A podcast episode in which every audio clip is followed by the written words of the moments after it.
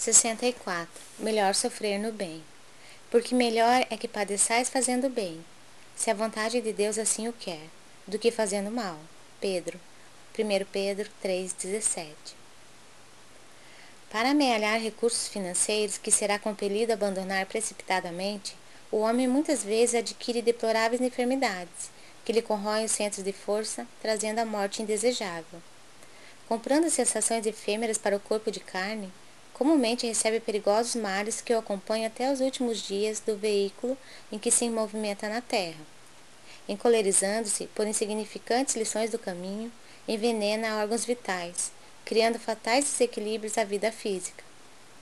Recheando o estômago, em certas ocasiões, estabelece a viciação de aparelhos importantes da instrumentalização fisiológica, renunciando à perfeição do vaso carnal pelo simples prazer da gula.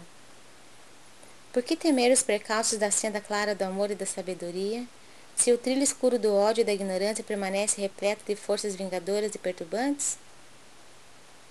Como recear o cansaço e o esgotamento, as complicações e incompreensões, os conflitos e os desgostos decorrentes da abençoada luta pela suprema vitória do bem, se o combate pelo triunfo provisório do mal conduz os batalhadores a tributos aflitivos de sofrimento?